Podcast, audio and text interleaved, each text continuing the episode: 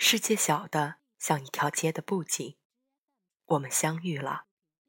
你点点头，省略了所有的往事，省略了问候。北岛。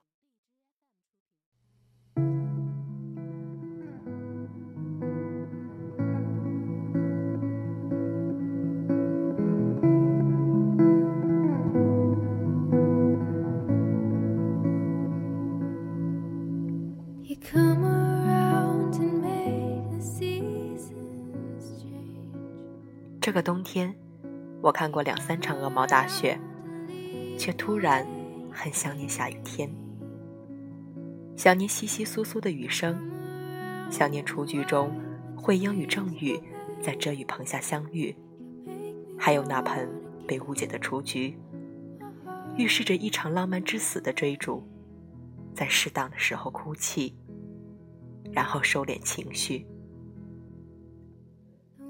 下雪的天气适合用双眸去听，飘雨的天气习惯用耳朵去看。雪不像雨，降临的无声无息。如果我睡过头，就可能会失去看它肆虐飘扬的机会。但雨会提醒我，它来了。雨丝风片，或银河倒泻。风有时。会把雪吹得很乱，但雨只会任风成片倾斜。雪会停在我的发梢几秒，等我去看它，而雨不会。我更喜欢张扬又静谧的雨，它更像我。你与我同在时，看我狂暴；你与我隔绝时，觉我安宁。你有没有试过去画一滴雨？为什么我们会把透明的雨滴涂成蓝色？可能印象里，我们总觉得它来自于蓝天或者大海，像大海被翻转三百六十度。我们在天空之城感受它的点点滴滴，虽庞大，却细腻。记得小学，最爱将那把清晰的伞写进作文里。在最纯真的年纪，我们笨拙的缺少发现和记录，往往在纯真已去的时刻，才开始拼命回味、思念、寻找。伞不需要用来挡雪，也完全挡不住狂风骤雨，但被家人握住的伞。总能把这个概率降到最低。小时候，我也写过半夜发烧，妈妈冒雪背我去医院的段子。儿时的想象力比起现实，总会虚假到引人发笑。但如果现在让我写相同的主题，我只记得一个画面：无论风里雨里，还是晴天阴天，低年级的我。放学奔出校园，远远望去，我的爷爷永远伴着自行车站在那里。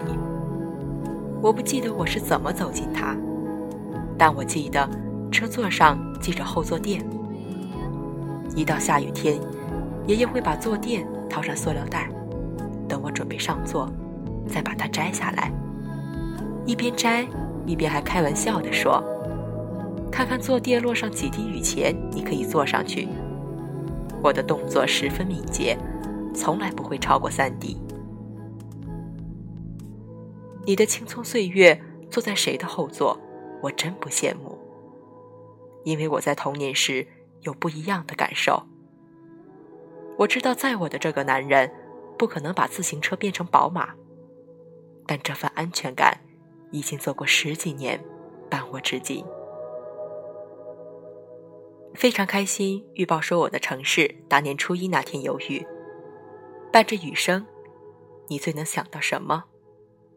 跟雨有关的人和事，一场电影，一首歌。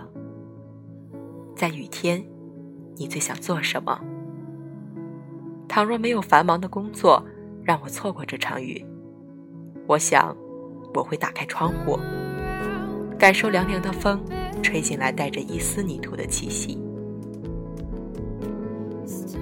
我乐意在安安静静的深夜冥想，就像今晚的主题是雨。我不再思考现实、欲望、金钱、名利，不想把人生的阅历写进文章里，不想讲道理。如此而来，我还可以回到一个简单又温暖的这里。当你感到疲惫时，在这里摘掉假面。生活把我们磨得粗糙，但我们。